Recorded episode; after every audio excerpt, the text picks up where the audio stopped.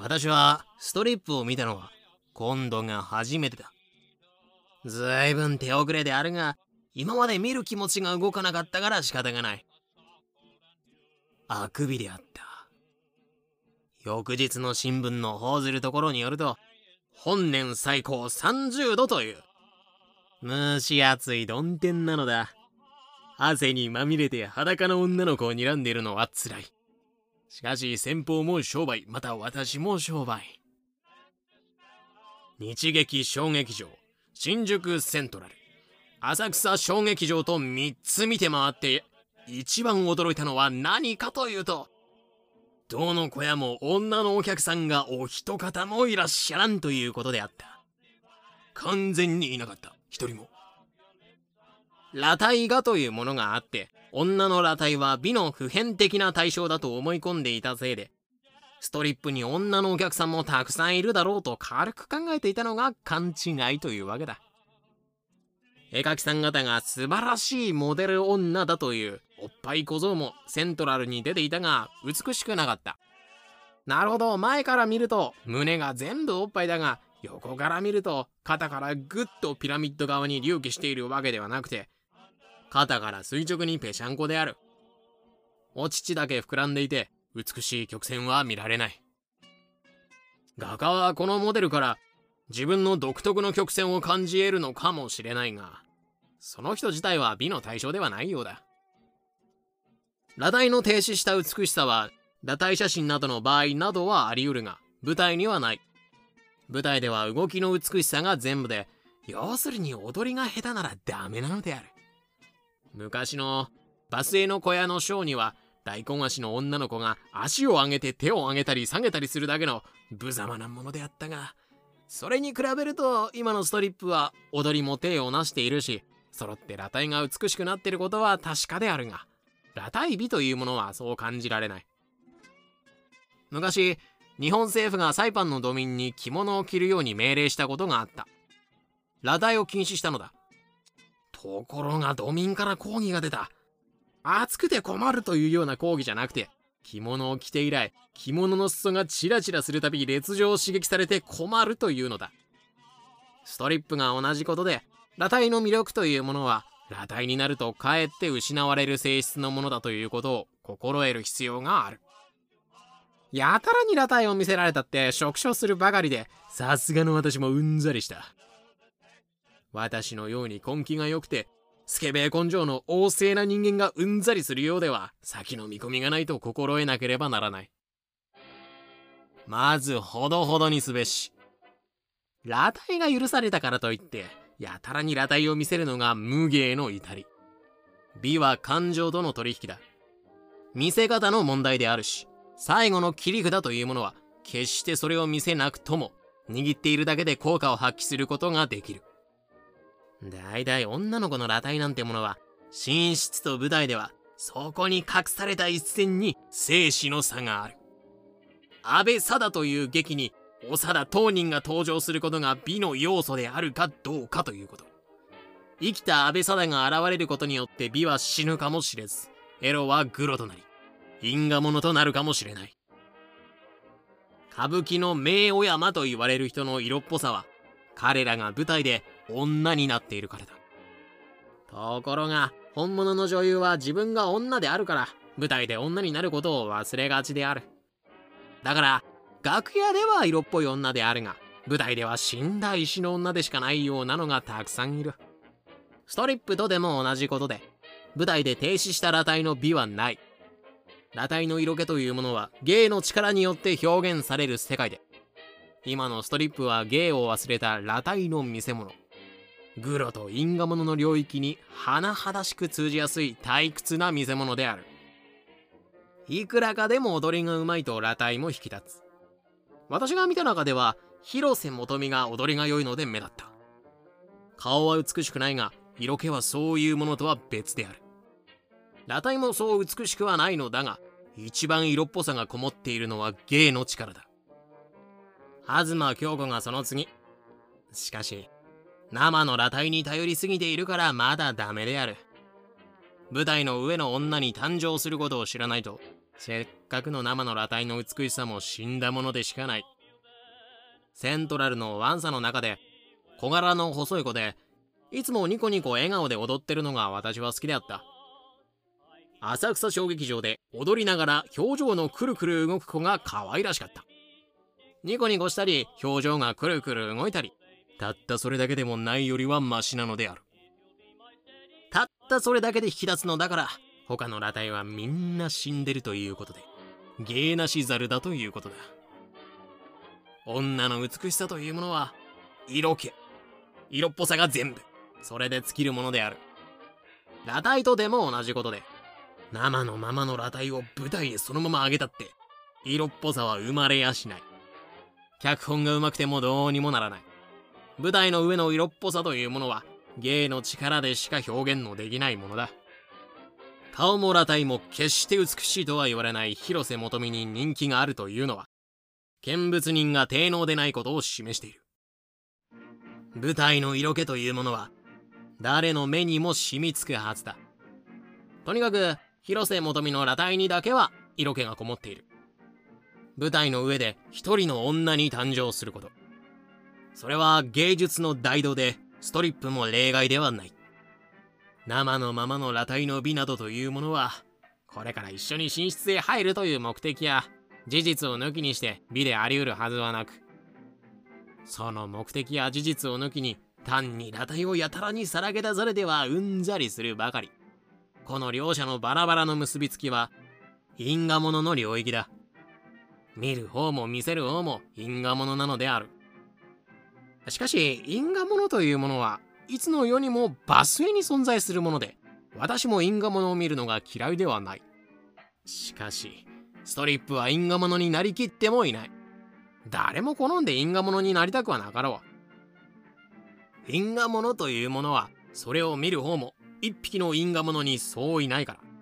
因果物になるには覚悟や心構えがいるように、因果物を見る方にも覚悟も心構えもいるものだよ。誰だって自分自身が一匹の因果物だなどと好んで思いたくはないが、こうむやみに芸なしざるの裸体ばかり押し付けられると、自分まで因果物に見えて気が悪くなるよ。安倍長田女子が舞台に立ちたいと言うから、あの時は私が半日がかりでコンコンと不心得を諌めたのである。本人が舞台へ出るというのは因果物だからである。生の裸体が舞台へ上がるのもそれと同じことである。美や芸術は見る人を救うが、ストリップは因果物の方へ突き落としてくれる。8888という自動車は浮気のできない車だ。この車の持ち主は文芸春秋新車。私はこの車に乗っている。半死半生である。私がこの車に乗るときは、銀座から新宿、上野、浅草へと駆け回る運命にあるようである。今度もそうであった。浅草の染太郎へたどり着く。ちょっと、ヨドバシ太郎ちゃん呼んでください。くいしょ。死にそうだ。それが先生。太郎ちゃん出世しやはりましてん。撮影所へ行ってはりますわ。いやいや、太郎ちゃんスターになりましたが。いいえ、脚本どうすわ。このところ引っ張りだこや。忙しそうにしてはりますわ。身持ちもようなって関心なもんや。浅草で大阪弁とは決体な。こう思うのは素人考えというものである。浅草は大阪と直結しているところだ。この店の名が染太郎。お好み焼きの屋号であるが、元を尋ねれば漫才屋さんのお名前。種を明かせば納得されるであろう。浅草人種は先日前や道頓堀と往復頻繁の人種でもある。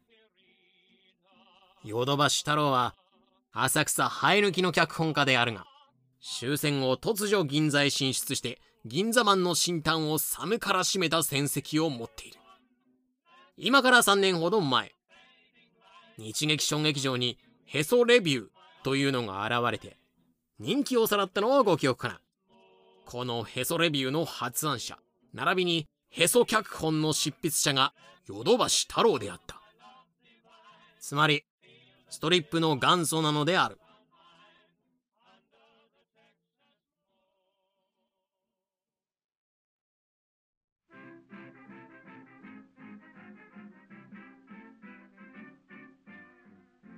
へそうだしお客が来やがんだからな。バカにしやがる。元祖は酔っ払って嘆いていた。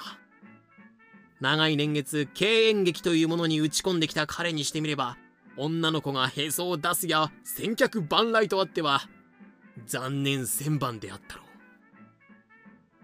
こうなりゃ長田ですよ。もう焼けだよ。本物の長田を舞台へあげますよ。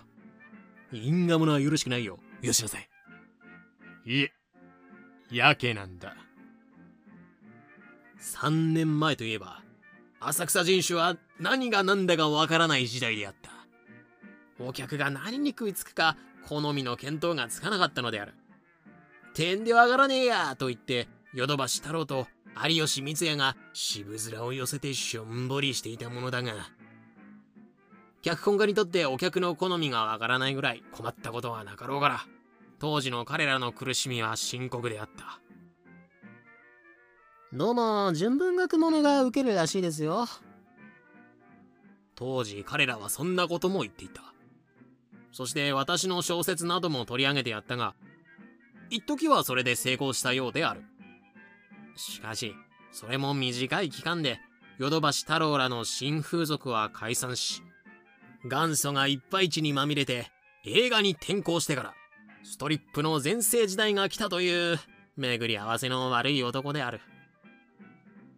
長田を引っ張り出すという時にはもうやけくそであったようだ。けれども長田劇の主役にするというような大げさなものではなくて真っ赤にちょっと挨拶するというプランであった。ヨドバシ太郎はそう悪どいことのできないたちでへその元祖でありながらアブハチ取らずの因果な男だ。長田はこれを断って別口の長田劇の主役の方をやった。これは大失敗が当然で。去年彼女に会った時ヨドバシさんの方でしたらきっと良かったでしょうね。と言っていたがヨドバシ太郎の方でもダメだったろうと私は思う。因果者はそう長続きはするはずがない。安倍長田自身は伊達や水郷でなく役者になりたがっていて芝居をしこなす自信があったようだし相当芸が達者だったという話であるが見物の方は因果物としか受け取らないからどうにもなりゃしない。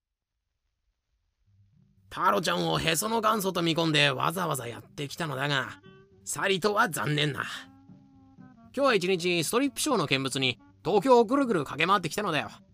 最後に浅草で太郎ちゃんに楽屋裏を見せてもらいたいと思ってね。それでしたら都合のいい人が来わしてはりますわ。隣の部屋に昼寝してござるのは浅草小劇場の社長さんや。昼寝の社長はにやりにやりともみ出しながら現れた。いやどうもさすがに浅草。危機快快なる人物が生息しているものだ。相当なご年配だがストリップの相棒の男優が舞台で着るのと同じ派手な洋服を。竜とまたダブダブと着込んでいらっしゃる。さビールを一杯。ああ私は一滴もいただけないのでして。社長は辞退しておもむろに上位を脱ぎ満面に微笑をたたえて。浅草小劇場は家族的でして私が社長ですが社長も俳優も切符売りも区別がないのですな。私が切符の売り子もやる手の空いてる子が案内係もやるというわけでお客様にも家族的に見ていただこうという舞台は熱演主義で熱が足りない時だけは私が怒ることにしております。ストリップは専属の踊り子が12名おりまして数は東京一ですが目立った踊り子はいません。しかしストリップ時代ですな。浅草におきましては日本趣味が受け和服から裸になる。これが受けます。踊り子の前身は？それぞれ千差万別でして女子大を出たのがいたこともありますが概して教養は低いですなところがストリップの踊り子は裸より入れて裸に帰ると申しまして相当の給料を稼ぎながら常にピーピーしておる。ストリップの踊り子に講演者はつきません。当たり前のことですな。自分の女を裸にして人目にさらす場がありません。踊り子は自分で男を作る。男の方を養ってる。そこでストリップの踊り子の丈夫は、最も低能無能と決まっております。女の方が威張っておりまして、丈夫への口の聞き方のひどいこと、聞いていられない浅ましい情景で腹の立つ時がありますな。給料は？ワンサで日に500円。一流の子で2000円から2500円ぐらいのようです。ところが奇妙に、踊りの上手い子は肌が汚い。必ずそう決まっているから、じっとよく見てごらんなさい。よく見るとシミがある。不思議にそう決まったものです。このご当人の方が不思議であるから、お言葉を真に受けていられない。案内されて浅草小劇場へ乗り込む。驚いたね。焼け跡にバラックのミルクホールがあったと思いなさい。それがこの小屋の前身なのである。そこへ舞台をくっつけて何は節をかけてたのが潰れた後へ、この社長氏が立てこもったのである。彼は骨の髄から浅草郷で、経演劇とバラエティ。浅草の古い思い出が忘れられないのである。見物席の横っちょに音楽と照明席を取り付ける。ミルクホール、なにわ節、レビュー小屋と、立てますたびにデコボコに膨れる。継ぎはぎだらけのデコボコである。はじめは1日に50人という悲しい入りが何ヶ月か続いたそうだ。役者も踊り子も食えない。2日ぐらいずつご飯抜きで、ヒロポンを打って舞台へ出る。飯を食うよりヒロポンが安いせいで腹はいっぱいにならないが、舞台は務まるからだという。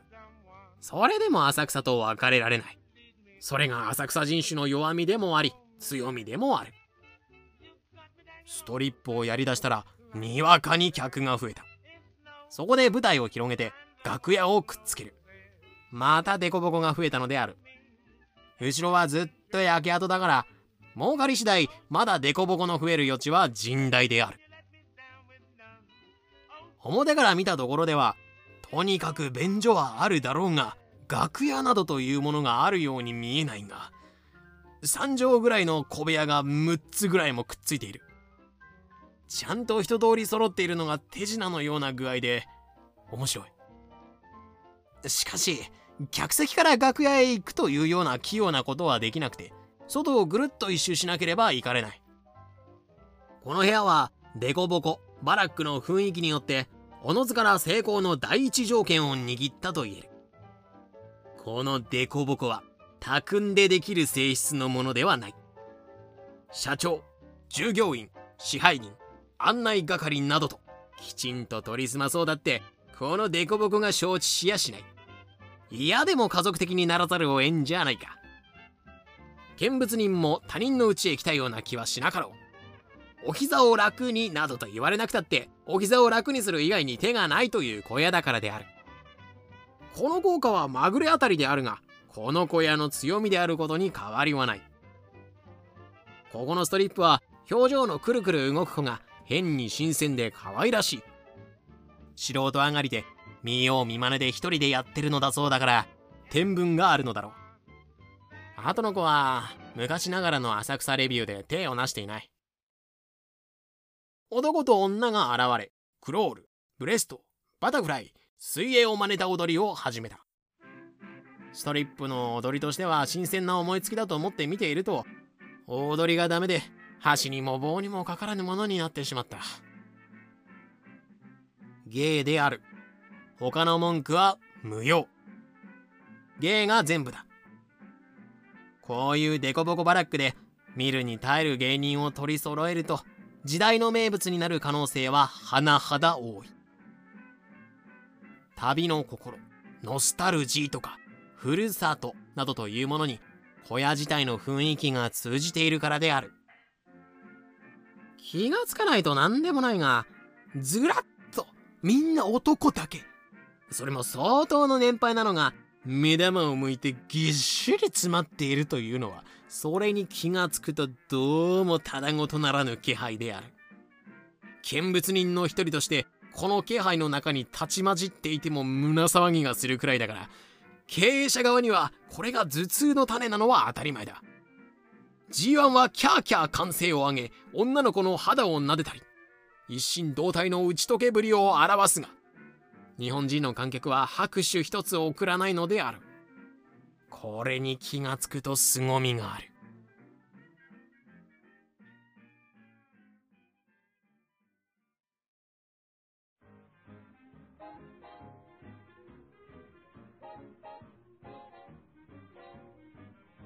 音もなく反応もなくただ目の玉が光っているのである。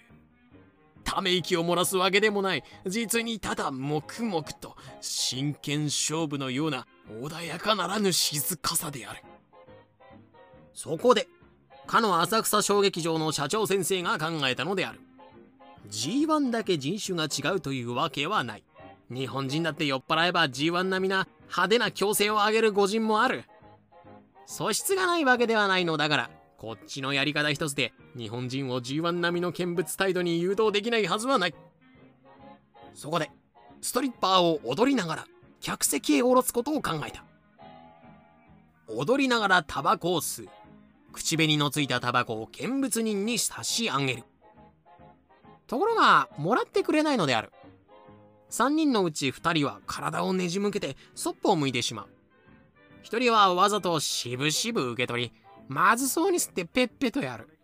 そうかと思うと1人は3分の1だけ吸い残りをうやうやしく紙にくるんで胸のポケットへ大事にしまい込んでしまった。いなせいずれにしてもちんちんとして容器がこもってることに変わりはない。日本のストリップショーの見物人を家族的に打ち解けさせるのは実に一大難事業であるというのが彼氏の結論であるがこれも一方的な手前勝手な言い分なのである。踊り子が生きとらんじゃないか。彼女は踊り子ではなくて生の裸体に過ぎんじゃないか。ちんちんとして容器漂う見物人と全く同質の単なる肉体に過ぎないのである。肉体がタバコを吸ってぎこちないモーションで口紅だらけのタバコを突き出せば誰だってギョッとする。これにスマートな応対をしてくれたって無理の無理ですよ。お客を打ち解けさせるには明るく軽快でなければならずこれも芸を必要とする。芸なし猿が口紅だらけのタバコの吸い差しを突き出すなどとは合口を突き出すぐらい穏やかならぬ怪事と知るべし。生き生きとした笑顔一つできないというデクノボーみたいな肉塊にしすぎないのだもの。見物人に因縁をつけるよりも踊り子の芸を考えてみることである。先輩文芸春秋だかにメリー松原と笠木山の対談があってメリーさん曰く肉体が衰えてはいけないからジョージを慎まねばならぬとある。こんな物々しい考え方もしてみたいのだろうが無駄なことだよ。芸だけ考えればたくさんなのである。芸というもの舞台の上で女に生まれるということを本当に心得ていないから肉体の衰えだの常時だのくだらぬことを考える。むしろ正確に常時を学ぶ方がいくらか芸の足しにはなるだろうさ。私がストリップ見物に出発とあって迎えに来た8888に乗り込むと旅館の女将さんや女中さん大変な喜びようで「ストリップ見せて。連れてきてくださいよ。頑固の恋に送られて出たのである。内職の座敷の踊り。その道でゼンストという。さすがにゼネストと紛らわしい穏やかならぬ言葉であるが一糸まとわぬストリップの意味なのである。しかし舞台のストリップを見れば一目瞭然であるがこの上ゼンストなどというものはそればっかりはご勘弁という気持ちになる。もっとも前ストから寝室へ直結するという意味だったら通用する。寝室へ直結するだけの生の裸体でしかないのだから。そしてもし寝室へ直結しないとしたら前スト見物などということは一番みすぼらしく哀れな自分自身を見物することでしかないのである。ゼンストは踊り子よりも見物人の方が見物であろう。踊り子の方はまだしも商売だからな。しかしこの商売ということで生の裸体を売る家業はパンパンであって舞台で売るものではないはずなのだが踊り子さんの大多数はパンパンストリップでしかない。寝室へ直結するだけの生の裸体でしかないのである。こんなストリップはとても春画に勝てない。春画の方は超現実的な構成が可能だからである。春画を見るときどんな顔つきをすべきかというようなことはどこの大学校でも教えてくれないだろうが大人物ともなれば有用迫らぬ春画の見方というような風知あふれる心構えがあるのかもしれない。しかし春画を見るに際して悠々として画手に富んだ顔つきをしてみたって救われるものではないだろうね。だいたい有用迫らぬ顔つきをすることだけでも大変顔に心を使っていることがわかる。ストリップもそうで大変顔に心を使う。顔に心を使わせるようでは芸ではない。いくらか芸のうまい子ニコニコした子くるくる顔の動く子などだと顔に心を使わずに打ち解けることができるのである。見物人に大人物の心構えを思い出させるようではとてもダメだ。だいい拍手もため息も起こらぬ。いかなる物音も起こらぬという劇場は妖怪屋敷の類に決まっているな。私も商売であるから日劇小劇場では一番前のかぶりつきというところへ陣取りチンチンとして肌顔にらんでいる。女の子のモモが私の鼻の先でブルンブルン波打ち震えるのである。決して美というようなものではない。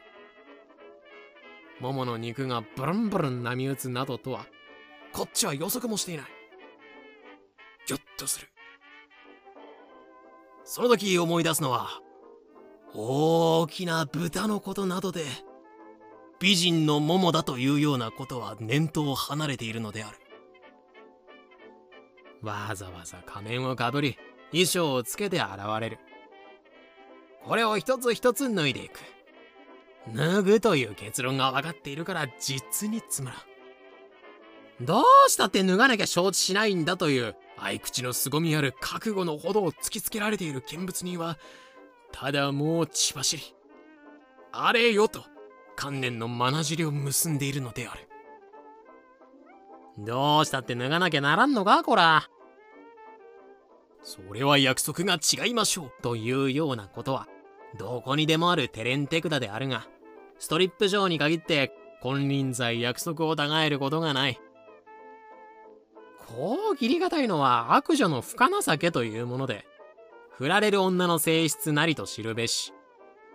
カーの社長さんが満面に笑みをたたえてこうおっしゃった。しかしストリップはつまらんですな。熱海かなんかで男女混浴の共同風呂へ入る方がもっとええですな。法説の通りである。芸のない裸体を舞台で見るよりは共同風呂へ入った方がマシであろう。私は浅草小劇場から座長の川野博義を引っ張り出して焼け酒を飲んだ。私は芸に打ち込んできたつもりですが裸になりゃお客が来るんですからな。まあ諦めろよ。しかし芸というものは誰かがきっとどこかで見ていてくれるものだ。